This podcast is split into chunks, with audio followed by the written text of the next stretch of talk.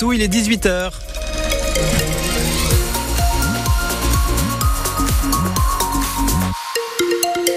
La météo, la suite du programme, ça reste un petit peu comme le programme d'aujourd'hui. De la grisaille, des températures au-dessus des normales de saison. Pour ce qui est de la pluie, vous inquiétez pas, elle arrive, mais il faudra encore attendre quelques jours. Manon Vautier-Cholet à la ville-dieu du Clin, les tags royalistes mettent la maire de la commune en colère. Et ils ont été découverts dimanche, notamment sur la mairie et la poste, avec inscrit par exemple Vive le roi, je cite, ou encore Soyez patriote. Michel Boutillier vient de porter plainte. Elle ne s'attendait pas à se retrouver face à cette situation dans sa commune.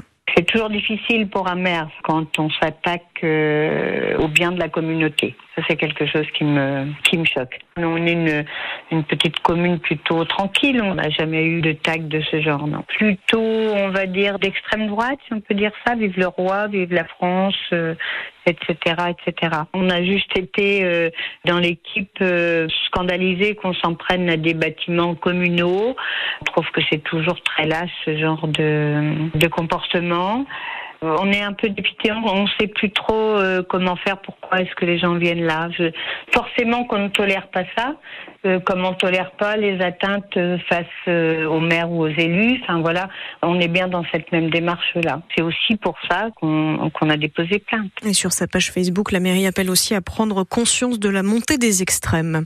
Au tribunal de Niort, le jeune homme incendiaire accusé d'avoir brûlé 25 voitures en une seule nuit vient d'écoper de deux ans de prison, dont un an ferme. Ça s'est passé entre Noël et le Nouvel An. On vous en parlait sur France Bleu Poitou. Ce jeune homme de 18 ans a mis le feu volontairement à 11 voitures. 14 autres ont brûlé quand le feu s'est propagé. Il reste en détention. Plus d'une semaine après la disparition d'Erwan à Montcoutan-sur-Sèvre, le parquet de Niort vient d'ouvrir une information judiciaire. Concrètement, elle va permettre aux enquêteurs de continuer les recherches avec toujours autant de moyens que ces derniers jours, sans avoir aussi, par exemple, à demander l'autorisation pour faire des perquisitions. Ça permet d'aller plus vite sur le terrain. De quoi donc gagner du temps alors que le jeune homme de 18 ans reste toujours introuvable. L'État va se serrer la ceinture en 2024. Le ministre de l'économie Bruno Le Maire l'a dit dans la soirée, il va falloir économiser 10 milliards d'euros de plus cette année parce que la croissance sera moins forte que prévu. Et pour ça, le gouvernement veut raboter le budget dans tous les secteurs. Celui de ma prime rénov n'y échappe pas. L'enveloppe va passer de 5 à 4 milliards d'euros. Et donc, Agnès Soubiran, ça veut dire moins d'argent pour la rénovation énergétique de nos logements. Morale en berne pour les propriétaires, à la complexité de procédures maintes fois revues, Il faut faire des travaux, des devis, ça court, ça va, ça vient. Les dossiers s'empilent. Ben, après, les gens de guerre là, s'ils abandonnent. s'ajoutent des travaux toujours plus chers et aux résultats mitigés. Christophe Demerson est le président de l'Union nationale des propriétaires immobiliers. Moi, ce que je vois partout en France, c'est des gens qui ont fait des travaux et dont les notes ne bougent pas, particulièrement sur les petits appartements. Et comme vous le savez, l'investisseur et le propriétaire, ben, il devient frileux et on le comprend avec l'explosion du coût des matériaux. Même état d'esprit pour les professionnels du secteur. Le problème n'est pas le montant des aides. Une partie de l'enveloppe dédiée à ma prime rénov l'an dernier n'a pas été utilisée. Le problème, c'est la complexité.